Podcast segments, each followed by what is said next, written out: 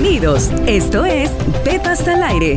Comenzamos. Hola, ¿qué tal amigos? Bienvenidos una vez más a esto que se llama Pepas al aire. Qué gusto estar nuevamente con todos ustedes a través de las diferentes plataformas de audio y también para las personas que nos están viendo, saludos a todos ustedes. Muchísimas gracias. Mi nombre es Silvia de Ochoa, psicóloga y sex coach. Y el tema de hoy, solicitado, ¿eh? Tengo que decir que es un tema que ya me habían estado pidiendo. Hablaremos, como lo puedes ver en el título de este tema, las más comunes discusiones, problemáticas, situaciones que conflictúan dentro de una relación de pareja. ¿Cuáles son las broncas más cañonas en una relación? Te lo voy a decir para que prepares pluma y papel y puedas ir evaluando si, vamos, les soy honesta, si tú juntas varias de estas, ay, ¿cómo te explico? ¿Cómo te explico que tienes que entonces considerar ¿Qué estás haciendo ahí? Así que, sin más ni más, iniciamos. Si bien es sabido que cada relación es un mundo, que todos los aportes dentro de la relación nos hace crecer, que nos invitan a conocernos más, que el sabernos eh, como personas diferentes suma muchísimo cuando tienes una relación de pareja, bueno, no podemos dejar de lado que si no lo controlamos, si no lo manejamos de una forma adecuada, puede llegar a dañar de tal manera que incluso haga que la relación se finiquite, se termine, se finit. Y esto pues no es obviamente lo que buscamos. Cuando nosotros estamos con una persona con la que encontramos cierta empatía, encontramos puntos de interés, encontramos que me gusta, lo tuyo embonamos, vamos, para terminar pronto, lo que menos queremos es que por situaciones muy comunes o situaciones que se pueden evitar, terminemos nuestra relación. Así que el día de hoy vamos a estar detallando algunos de estos problemas para que tú identifiques si estás dentro o no, si te hace ruidito y si hay forma de poderlo solucionar. Vamos con el primero de ellos que creo que vamos a entrar muchos en este problema. Ay, no, yo es que yo ya los vi, dije, no, hija de mi vida. Check, check, porque también se vale, obviamente que dentro del el crecimiento y desarrollo de la relación se vayan presentando estas desigualdades. Aquí la cuestión es que no te quedes estancado en este problema, que lo soluciones, que logren tener un punto de acuerdo, porque si no, pues, ¿de qué estaríamos hablando? Evidentemente, tendremos que llegar a ciertas negociaciones. Hay el problema en donde no se consuma esta negociación, no llegamos a los acuerdos y pasa el tiempo, pasa el tiempo y sigue siendo una constante. Es lo que queremos evitar.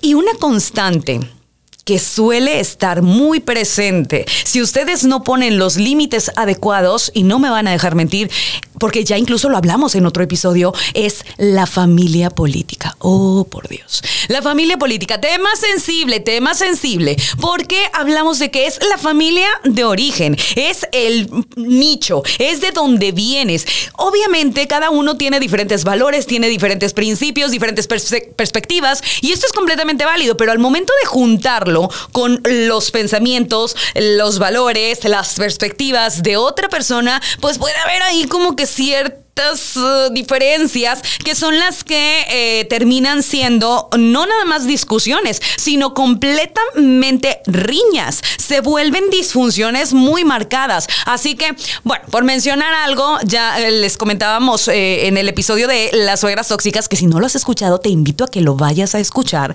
Está muy bueno, está muy bueno. Oye, es complicado porque pensemos en este tema que creo que es bien importante. Temas centrales como festividades, la Navidad, el Año Nuevo, los cumpleaños, vamos a tu casa, lo pasamos en la mía. Oye, ¿por qué vamos más a las carnes asadas de tu lado? ¿Por qué no quieres disfrutar con mi familia? Siempre estás haciendo caras. ¿Te suena todo esto? Es muy común. Y estas son como las discusiones de cada fin de semana, porque cada vez que tienes acercamiento con la familia política, ay Jesucristo, se vuelve esto una discusión constante. El hecho de no tener una previa negociación da pie a que se estén presentando continuamente estos intentos de como estira y afloja para ver quién gana, quién tiene el control de esta situación. Y lamentablemente, pues bueno, hay quienes les ganan más el tema de la familia y se quieren es como recargar en ello. Y desafortunadamente la otra persona se pueda sentir como descobijada, así como no me estás dando mi lugar, se presta a disfunciones como les decía muy marcadas y lamentablemente en la medida de que va avanzando la relación también va deteriorándose la misma. Hablando de eso particularmente, también tenemos un tema, sobre todo ya para aquellas relaciones que han trascendido en el tema de un matrimonio o de algo más formal, y es los hijos. Ah, qué caray. Ahorita hablábamos de que son dos personas que vienen de familias diferentes, con conceptos diferentes. Imagine usted eso llevándolo entonces a una unión para poder criar a el fruto de ese amor. Sí, Criar a los hijos no es nada fácil porque tenemos que llegar a acuerdos entre lo que tú piensas y lo que yo pienso de una crianza saludable. Esto muchas veces se topa, ¿no? Que si, por ejemplo, cómo, eh, dónde van a estudiar, qué les vamos a enseñar, temas de eh, educación, religión, moral, que puede estar muy distante una de la otra y puede traernos conflictos sumamente complicados, ya que eh, estamos hablando de que no hay marcha atrás, no es como que, ay, no, pues entonces regrésame al huerco. no, tenemos que llegar a puntos en donde conciliemos. Y esto es hablando tanto en relaciones que están juntas como aquellas relaciones que ya se terminaron. Porque, vamos, se puede terminar la relación de pareja, pero la relación de paternidad continúa. Y no quiero sonar pesimista, pero si tú tienes un hijo con esa persona y la relación termina, te vas a tener que chutar a esa persona toda la vida hasta que tu criatura pues ya sea mayor de edad y pues prácticamente tú puedas eh, hacerte a un lado. Pero mientras tanto, pues sí, vas a tener que estar lidiando con negociar y negociar y negociar situaciones como eh, la educación, les decía, el dinero cuando ya crecen un poquito más, los permisos. Oigan, y luego aparte los chamacos estos chamacos de esa generación son bien vivos, nos toman la medida muy cañón. Yo tengo un hijo de 10 años y creo que ustedes se van a ver reflejados en mi situación. Que si, por ejemplo, viene y me pregunta, oye mamá, mamá, ¿puedo jugar más tiempo eh, videojuegos? Los videojuegos ahorita están siendo pum pum una ribotota y más con el tema de la pandemia. Y viene la mamá eh, con una idea de no, tú tienes un tiempo de juego y se acabó ay, mamá, mamá, mamá, ya se va, ¿no? Oye, y de repente volteas al tiempo y el huerco ya está otra vez ahí en la computadora y dices, oye, pues que no te di una orden, que no, mi papá me dio permiso. Ay, hijos de la tostada, saben cómo hacerlo, nos ponen también en, punto de discusión porque pues brincan nuestras autoridades y nos confrontan. Es muy importante que cuando se van a dar este tipo de reglas o de normas, debemos estar de acuerdo ambos y no restarle la autoridad al otro, porque eso también eh, pinta mucho a demeritar, pues eh, vamos, cualquiera de las indicaciones que esté dando el padre que en ese momento está tomando el control. Así que pónganse mucho de acuerdo. ¿Saben qué les recomiendo mucho? El lenguaje corporal. Es muy importante. Ustedes entre, entre ustedes como papás estén así como que no, no, no, no, aborta la misión, aborta la misión. Pero que estén comunicados, porque es, es, que, en serio, estos huercos de ahora están bien vivos. Así que el tema de los hijos siempre va a ser un punto presente de discusión. ¿Ya te vas sintiendo identificado? Sí, lamento decirlo, pero muchos de estos puntos los hemos vivido. No se asusten, no se trata de decir, ya valió, güey, bien divorciadote, divorciadote, voy a estar aquí. No, no, no, todos los hemos pasado porque es parte del proceso. Aquí lo importante, y soy reiterativa, es que no te quedes estancado o estancada en esta situación, que logres negociarlo, que logres tener puntos de acuerdo. Y por ejemplo, uno de los temas que también tiene gran conflicto y no van a decir que no les ha pasado con alguna de sus relaciones son las inseguridades, son los celos. Ay, los celos, celos benditos que confunden el amor. ¿Y por qué digo que confunden el amor? Porque hay quienes lo asocian como una demostración afectiva. Vaya usted a escuchar eso. Sí, Silvia, me cela porque me quiere. Me quiere tanto que no quiere que conviva con otras personas, porque de los celos viene el control. Y esta es una situación complicada. Esta es una situación que si nosotros desde un inicio empezamos a notar y no ponemos los límites oportunos va a traer un como hilo de media, se te va a ir de, las manos y desafortunadamente cuando tú ya estés ahogado o ahogada, te vas a sentir sumamente presionado y no vas a saber qué hacer o cómo reaccionar. Así que los celos, para empezar, debemos de saber que no todos son eh, válidos. Hay celos que ah, pudiéramos decir como saludables, que son esos como de, ay no, o sea, que nadie se te acerque, chiquito, porque eres, tú sabes, tú conmigo nada más. Bueno, está bien, lo ve uno como un cumplido. Gracias, papi, sí. Pero de ahí a que no sales, vete a cambiar, esa ropa no la pones. ¿Por qué te está hablando? ¿Quién es esa persona? No vas a estar, óyeme, ya estamos hablando de patológico. Esto ya es un control desmedido de tu persona, de tus decisiones, de tus movimientos, de tu vida. Entonces, debemos separarlo. Siempre hay como ciertas señales y creo que es un muy buen tema. Déjenme saber en los comentarios si les gustaría que habláramos más sobre la diferencia de los celos saludables y los celos patológicos, pero celos, al fin, si no ponemos los límites, se nos va de las manos. Qué bonito es tener una pareja que se desarrolla profesionalmente. Qué bonito es tener a alguien que gana bastante bien. Claro, por supuesto, como no. Eh, nos gusta, o bueno, creo que ustedes coincidirán conmigo que nos gusta presumir a la pareja y decir, mira, acá es el dueño de, ajá, ajá, qué bonito. Pero pero, ¿qué pasa con aquellas personas que se toman tan a pecho el tema de su trabajo y es su prioridad? Ese es un problema.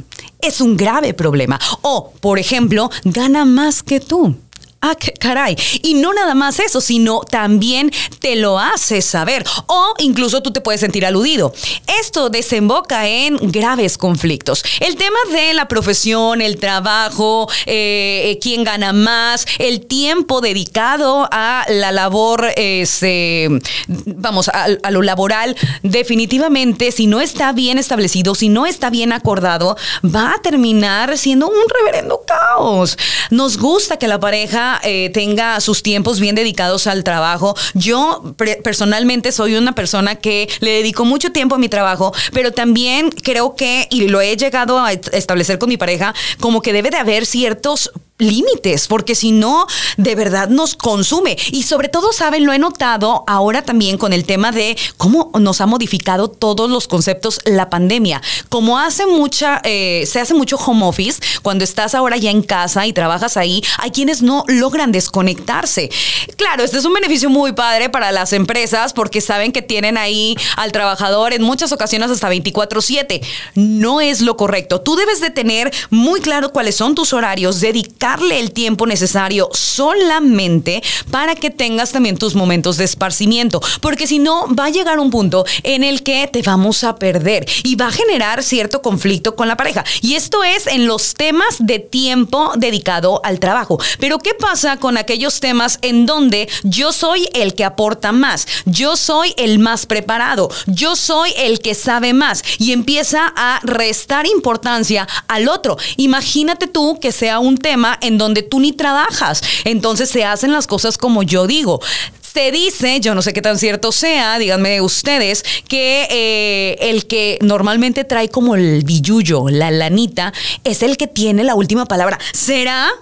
Pues ahí es donde entran este, estas series de conflictos, porque es como, oye, a ver, espérame, para empezar, yo lo pago, mamá, yo soy el que provee, yo soy el que trae la lana aquí, y empiezan estos, eh, como les decía, estira y afloje del el poder, y desafortunadamente, cada vez que venga la oportunidad de restregar el tema de lo importante o el estatus profesional que se tiene en temas, insisto, laborales o de carrera también, en la preparación, en la formación de eh, cada uno de las líneas eh, profesionales de cada, un, de cada una de las miembros de la pareja, oye, se vuelve un conflicto grave, porque termina incluso probablemente sin querer, pero sí bajando el autoestima de la otra persona. Consideremos también los roles de cada uno, consideremos cuáles son las líneas de trabajo de cada uno, no comparemos y busquemos también revalorar pues con la persona que estamos.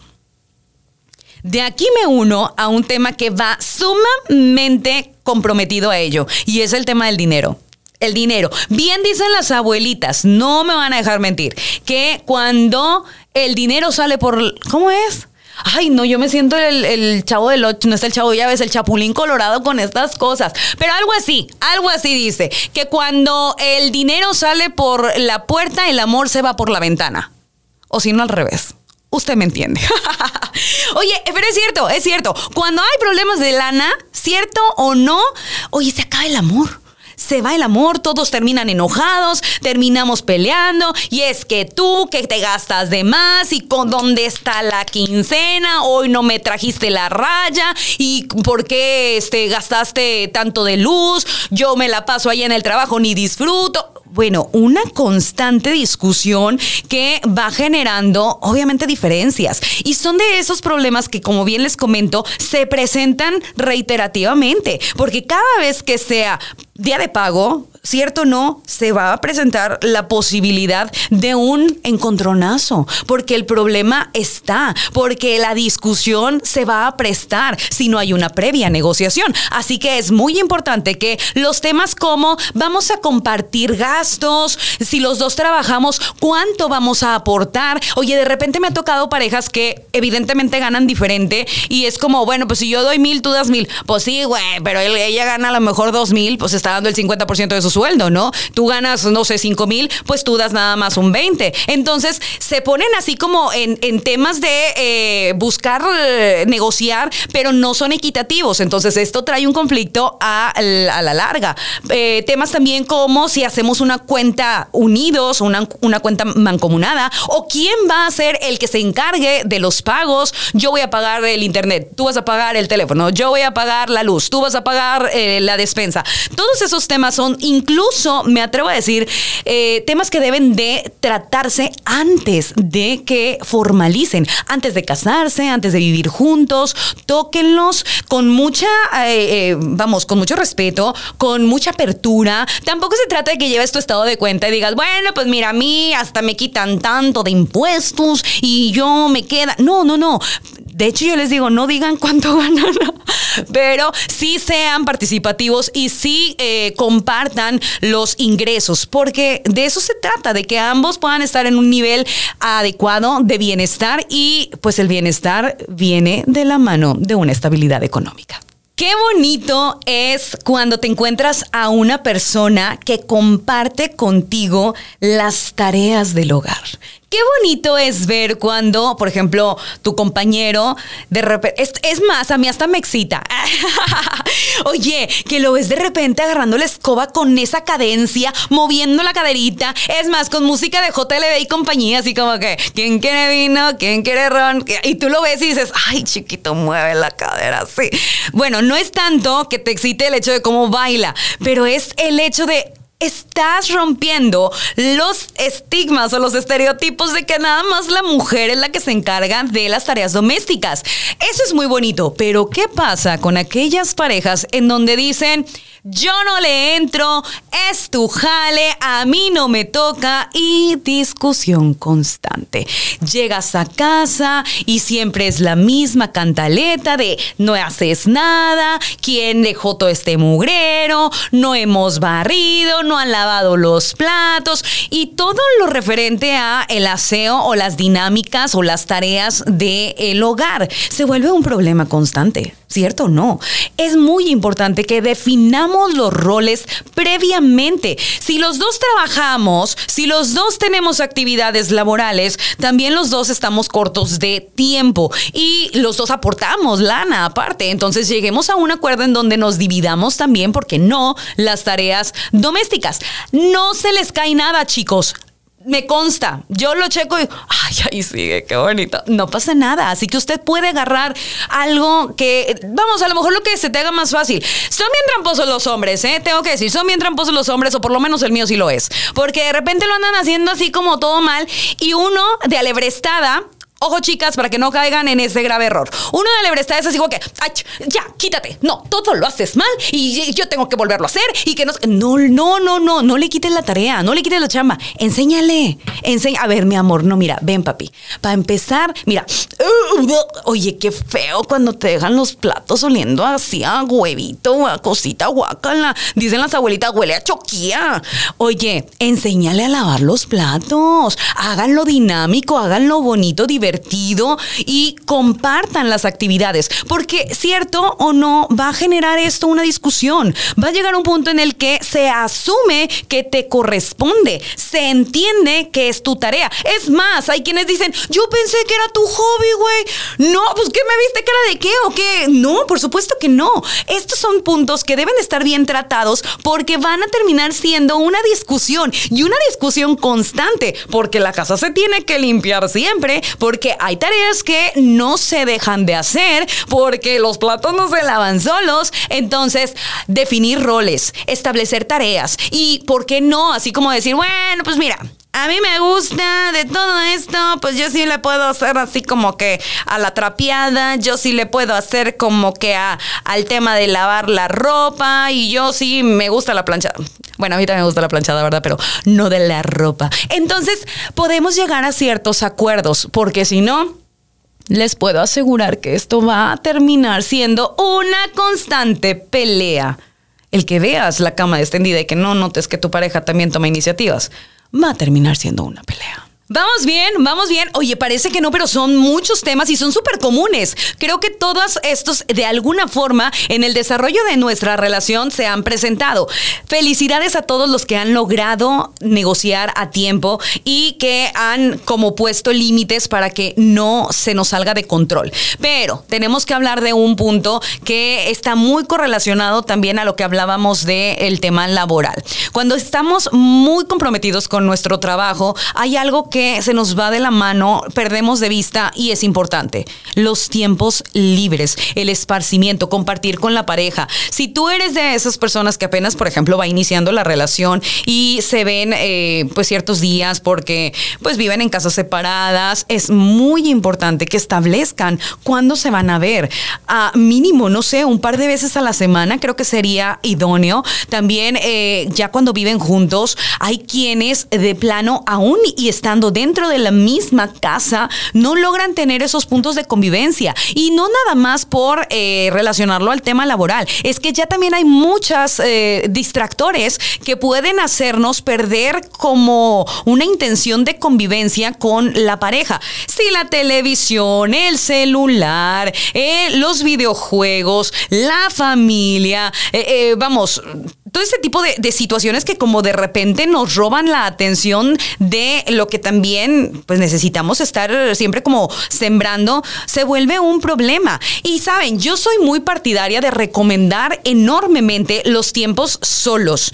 Definitivamente, no se trata de que todo sea la pareja y estén como muéganos y de hecho hasta sacrifiquen su eh, individualidad o se anulen. No, por el contrario, es una cuestión muy equilibrada en donde tengas tus tiempos para poder ir con tu familia, para poder disfrutar con tus amigos, para tener tiempo si quieres de rascarte los a gusto, no pasa nada, pero que también consideremos que la pareja requiere de, eh, de nuestro tiempo, de convivir, de este, interactuar y pues no dejarlo de lado y no obviarlo y sobre todo cuando va avanzando la relación. Esto lo notamos ya con el tiempo, con lamentablemente la monotonía, como que sentimos que por el hecho de dormir juntos, pues ya convivimos todo el tiempo. pero vamos, ese, ese tiempo no vale. Necesitamos interacción. Así que ni tanto que queme al santo, ni nada que no lo alumbre. Siguiente tema. Ay, este sí me gusta mucho porque es el que más, eh, bueno, es uno de los tantos que eh, creo que terminan en terapia y son mis pacientes. Hello. Oye, pero es que díganme si no, el no cerrar los ciclos de situaciones pasadas, sean cuales sean, terminan siempre en la mesa, en la discusión. Ese pasado que no podemos como brincar. Y dígase lo que no fue en tu año, que también tiene ruido, o incluso situaciones vividas en tus tiempos. Por ejemplo, que si hubo algún tema de infidelidad, que si hubo alguna situación que haya marcado fuertemente eh, un trance dentro de la relación, que si hiciste algo con otra persona, que si fuiste de alguna manera y lo traes a colación nuevamente una y otra vez y no lo dejas sanar o por el contrario, siempre estás como abriéndole la herida definitivamente va a generar una discusión, siempre va a estar presente. Y es muy importante, ¿y por qué menciono el tema de la terapia? Porque es algo que tú no has querido superar. Casi todos estos problemas sí se logran haciendo una comunicación con la pareja, llegando a puntos de negociación. Pero tengo que decir que esta es la excepción a la regla. Esto es algo que tú tienes que trabajar. Esto es algo que tú no has podido superar. Esto es algo que te corresponde y tienes que autorresponsabilizar si tú encuentras que te duele mucho una situación pasada, vamos a hablar de eso, de una infidelidad, que creo que es el punto central. Eh, he notado como que son de esas, eh, digamos, eh, rupturas que tienden a dejar muy marcadas las relaciones y no es para menos, pues puede ser un punto de estar siempre generando conflicto. Y yo se las pongo de esta forma el hecho de que tú sigas con esa pareja, aún con esta ah, experiencia vivida, te compromete a dejar atrás lo acontecido por echarle ganas. Si no estás dispuesto dispuesta a echarle ganitas, es que entonces no te hubieses quedado. Nuestra responsabilidad es la de pasar la hoja. La responsabilidad de la pareja en ese caso es trabajar por ganarse nuevamente tu confianza. Así que cada uno tiene su jale. Pero si tú cada vez que puedes vas a estar diciendo, es que ya me acordé otra vez, maldito desgraciado de todo lo que me hiciste, pues así no se vale. Ni tienes por qué, vamos, no se vale el tener que estarle restregando una y otra vez la situación vivida o el acontecimiento, ni tampoco es sano para ti que lo estés sufriendo tanto tiempo. Entonces, tienes que estar muy consciente de que haya pasado lo que haya pasado. Si tienes la capacidad de darle vuelta a la página, entonces quédate. Si no, acude a terapia, que sería lo más ideal, y valora si te puedes quedar o no. Pero traer el pasado y hacerlo siempre sonar y resonar y retumbar en tu relación no es definitivamente lo más adecuado. Y no sería yo si no hablo de un punto que también genera mucha discusión y es esa incompatibilidad en el tema sexual. Sí, porque parece que no, pero no todas las parejas tienen química sexual. No todas las parejas están dispuestas a compartir en el tema sexual su cuerpo, sus pensamientos, sus fantasías, o explorar o conocer o romper con lo ordinario para ir por algo más extraordinario. Y se genera un conflicto. Llega la frustración, llega, eh, vamos, el hastío, caemos en una rutina, en una monotonía que termina con muchas relaciones. Hay quienes eh, no le dan la importancia al tema sexual y esto es algo que quiero aclarar. Si tú como pareja, junto con la otra persona, tienen un acuerdo de que el sexo no es lo más importante, es válido yo podría decir, ok, no es a lo que estamos acostumbrados, el sexo toma un papel muy importante, pero si ustedes están satisfechos con la frecuencia, con los temas de intercambios sexuales, con las dinámicas sexuales, se vale. Pero el problema radica cuando uno de los dos no está satisfecho, no se siente cómodo, se siente frustrado, quiere más y no encuentra el ritmo con la pareja. Ahí sí estamos hablando de que esto va a generar una y otra y otra discusión. Porque imagínate que estés todo el tiempo deseando algo se te antoja algo mucho y lo tienes ahí enfrente y estás babeando, pero no te lo puedes comer. O sea, dice ahí, no tocar. Y es como que, y apenas vas con la manita así como para darle una chupadita al pastel y es, toma, no agarres. Güey, o sea, pues entonces no me lo pongas aquí enfrente, mamá, porque se antoja. Y es una constante complicación para cualquiera de los dos miembros de la relación, porque esto es indistinto del género tener buenos acuerdos sobre el tema de la sexualidad es vital. Necesitamos estar bien conscientes que para empezar el tema sexual no puede ser lineal. Siempre está en altas y bajas y debemos de darle esta vida. siempre les digo que esto es como eh, el electrocardiograma, ya sabes, cuando te ponen para checar si estás vivo, está así siempre está como hacia arriba y hacia abajo, hacia arriba y hacia abajo. Cuando está lineal, ya te cargó el payaso, digo, por si no sabías, ya pasó lo peor.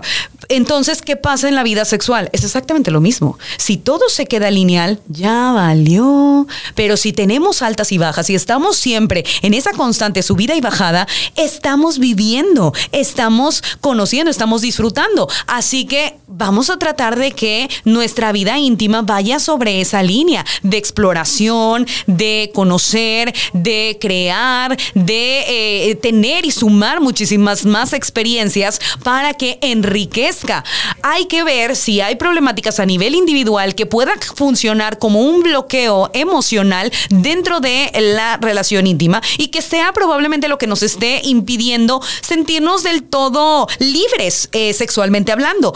Porque, vamos, creo que es muy importante reconocer que dentro del entorno sexual se vive un cierto egoísmo, ¿sí? Claro, tú tienes que ir por tu placer, por tu orgasmo, pero cuando hay amor, lo que quieres también es compartir. Y se me hace muy bañado que no puedan compartir en un acto de entera comunicación y tan íntima porque no te responsabilices de las problemáticas emocionales que probablemente traes.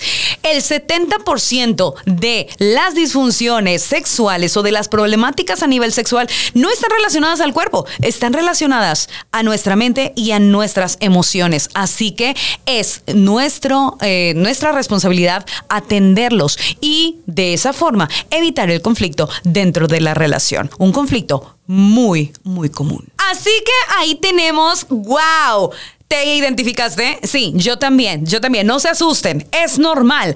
De hecho, me atrevo a decir, y aquí viene el cierre de este tema, que es algo que va a pasar.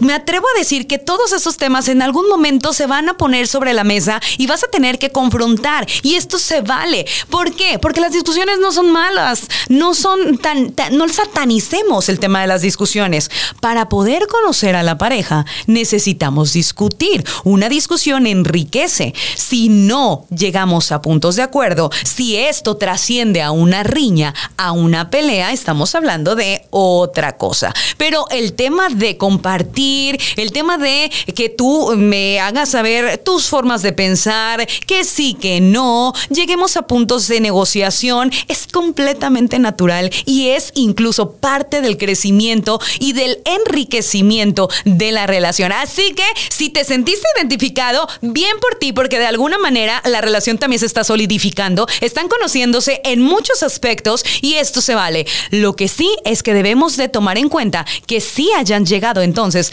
a las conclusiones favorables para seguir juntos y creciendo como tal. Yo con esto me despido, muchísimas gracias, qué emoción. ¿Te gustó el tema? Quiero saber de qué otras cosas podemos hablar. Me gustaría mucho que me dieras algunas opciones de temas. ¿Quieres algo más candente? ¿Algo más picoso? Que hablemos así específicamente de un tema sexual o a lo mejor tú quieres algo como más de pareja o de familia. Claro, de todo se vale aquí. En Pepas al Aire hablamos de todo lo que tú quieras. Déjame saber a través de las diferentes redes sociales y nosotros lo vamos a programar porque de eso se trata, de complacerte y de darte la información que tú estás solicitando. Antes de irme, ¿qué te parece si nos vamos con unas poquillas preguntillas. ¿Les parece? Preguntitas, preguntas que ustedes hacen. Estas preguntas me llegan a través de las redes sociales y yo las contesto aquí. Son preguntas sexuales, son preguntas cachondas. Tú querías saber, yo te contesto. Y vamos con una de las tantas preguntitas que me han estado haciendo y dice por acá. Ay, se pasan con sus preguntas. ok, dice la pregunta, ¿cómo evitar que tenga el acto reflejo de Ajá, ustedes entienden. ¿Cuándo realizo una felación? ¡Ah! ¡Qué buena pregunta! Y ahí te va. Acto primero, tienes que cuidar tu respiración. Cuando nosotros estamos realizando una felación, es decir, sexo oral hacia el hombre, que genera un, eh, digamos, un estímulo en la garganta, porque hay ciertos elementos muy de, de la estructura que empiezan como a rozar. Entonces, es importante que entendamos una cosa. Cuando llega el miembro de nuestra pareja hasta esta zona, bloqueamos la respiración. Entonces, no podemos respirar adecuadamente. Es bien importante entonces cuidar que no puedes respirar probablemente por la boca, lo tendrás que hacer por la nariz previo a llevar el miembro de tu pareja. Entonces, respiras, inhalas, lo llevas hasta la parte de atrás en una forma inclinada. No, hombre, aprendan, ¿eh? En una forma inclinada para que haya una entrada directa y logremos de esta manera esa famosa garganta profunda. Si no puedes respirar, sal un poco, respira nuevamente, que no queremos que se me pongan moradas mis niñas. Así que ahí lo tienen, una forma de evitar el... Importante. Y vamos con una pregunta más. Dice, auxilio, no tengo ganas. Quiero imaginar que se trata de eh, no tiene ganitas en el sexo, no, se le antoja o que está batallando. Y esto parece que no, pero es muy común. Lo, lo pregunta una chica. Entonces, sí tengo que decirles, mis niñas, que es muy importante que trabajemos en los estímulos eróticos. Debemos de también ayudarnos a que se despierte la libido. La libido se puede perder, obviamente, pero en la medida que nosotras vamos generando más estímulos, nos vamos acercando más hacia el entorno sexual, esto se va a dar como más naturalmente. Cuando tú, por ejemplo, pruebas un pastelito y dices, mmm, qué rico, se te antoja más y más y más. Aquí la intención es que entonces pruebes los diferentes, ah, digamos, oportunidades que tienes de estimularte y no hablo específicamente directo con tu cuerpo, sino también eróticamente, de manera que hagas uso de literatura erótica, algunas películas así como más cachonditas, las fantasías, platica más con tu pareja, hace ejercicios que generen tu centro de eh, control en el abdomen y la parte inferior. Eso ayuda muchísimo. También puede ayudar que veas información como la mía. Porque cierto no, cuando empiezas a conocer más del tema sexual, más ganitas te dan. Y ¿por qué no voy a aventarme un gol? Vean los sábados de confesiones. Estos estimulan muy cañón. Gracias a los sábados de confesiones podemos decir que ya hay cinco bebés en camino. De nada. no, no pero están muy buenos.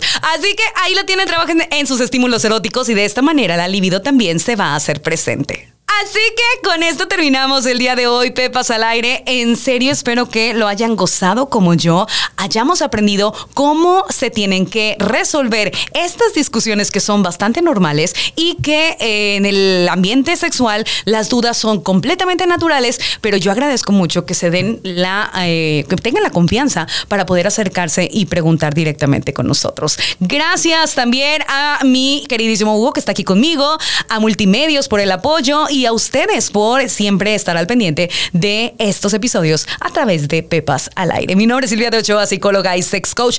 Te escucho, nos vemos eh, la próxima semana y pues a coger mucho que el mundo se va a acabar.